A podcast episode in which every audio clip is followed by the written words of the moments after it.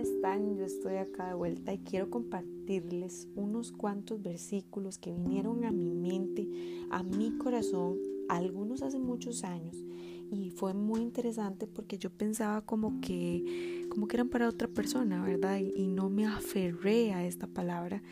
Y ahora veo en mi vida, en el proceso de desierto, ¿verdad? En el proceso de la prueba, y he podido ver cómo estos versículos son para mí y los, los hago míos y me quiero aferrar a esto, se los quiero compartir. Uno es el Salmos, Salmo 1.3. Eh, dice, será como árbol plantado junto a corrientes de agua, que da su fruto a su tiempo y su hoja no se marchita. En todo lo que hace, prospera. Acompañado con este versículo siempre me venía otro, Jeremías 17, 8 será como árbol plantado junto al agua, que extiende sus raíces junto a la corriente. No temerá cuando venga el calor, y sus hojas estarán verdes. En año de sequía no se angustiará, ni cesará de dar fruto.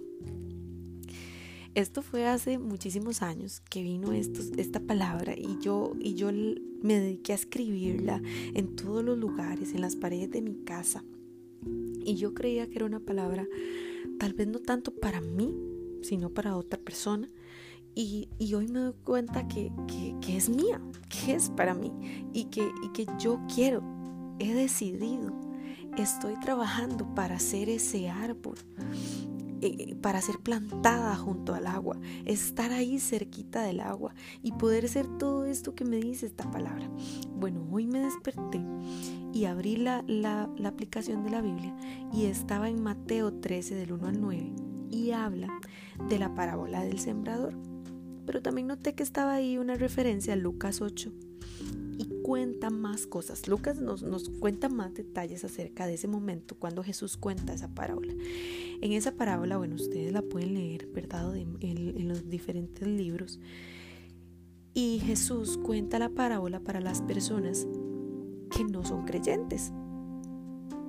Y, y habla de que para nosotros los discípulos, esto lo dice más en Lucas, para sus discípulos, porque sus discípulos le dicen, bueno, pero ¿qué significa esto? Y Jesús les dice, esperen toque, porque a, ustedes como discípulos, como conocedores de Dios, les son, les son abiertos sus ojos, les son revelados los secretos del reino.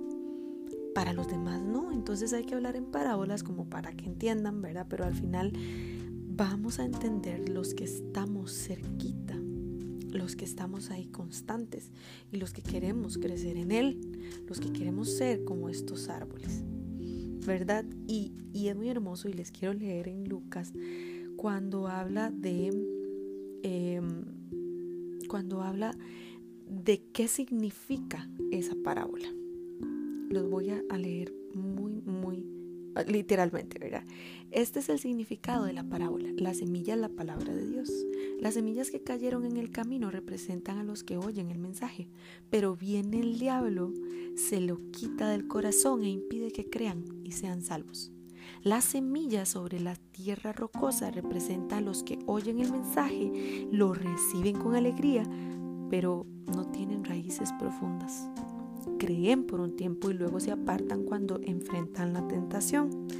Las semillas que cayeron entre los espinos representan a los que oyen el mensaje, pero muy pronto el mensaje queda desplazado por preocupaciones, riquezas y los placeres de esta vida. O sea, toda nuestra cotidianidad, ¿verdad? Así que nunca crecen hasta la madurez. Estas personas se quedan siendo niños. Las semillas que cayeron en la buena tierra representan a las personas sinceras, de buen corazón, que oyen la palabra de Dios, se aferran a ella y con paciencia producen una cosecha enorme. Esto lo explica Jesús. Y es una versión de nueva traducción viviente, eh, por si quieren como estudiarla por ahí y realmente me quedó, me impactó tanto porque me recuerda que debemos aferrarnos a la palabra.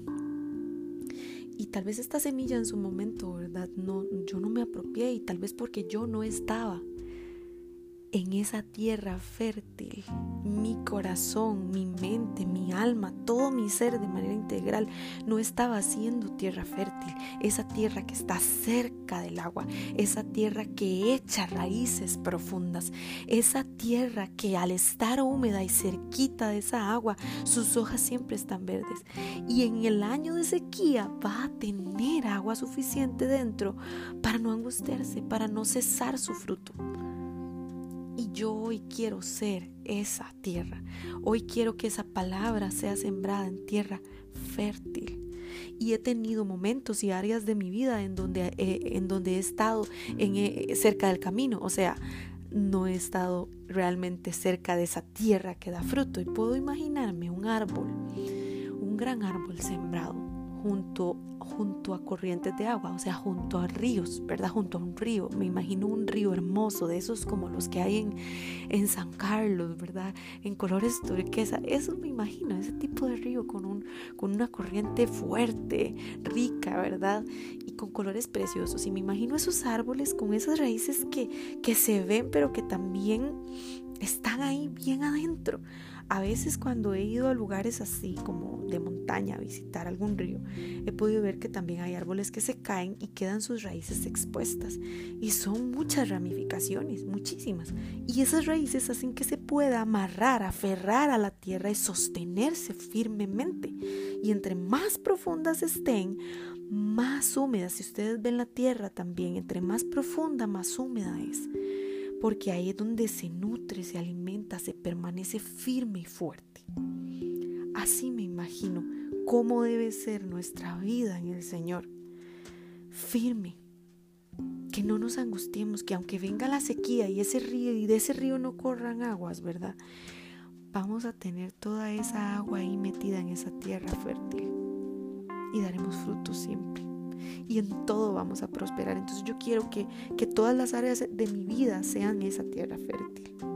Y esa palabra, de esa palabra me quiero aferrar hoy.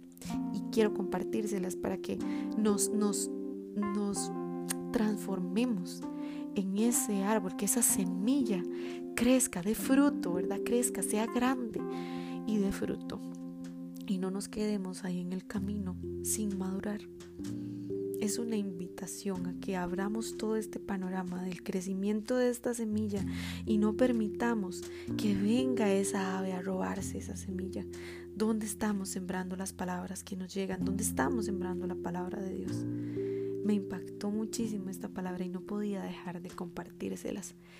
Les bendigo, gracias por este tiempo de escucha y, y que no solamente oigamos, el que tiene oídos para oír, que oiga dice el Señor también en Lucas, y se los voy a leer.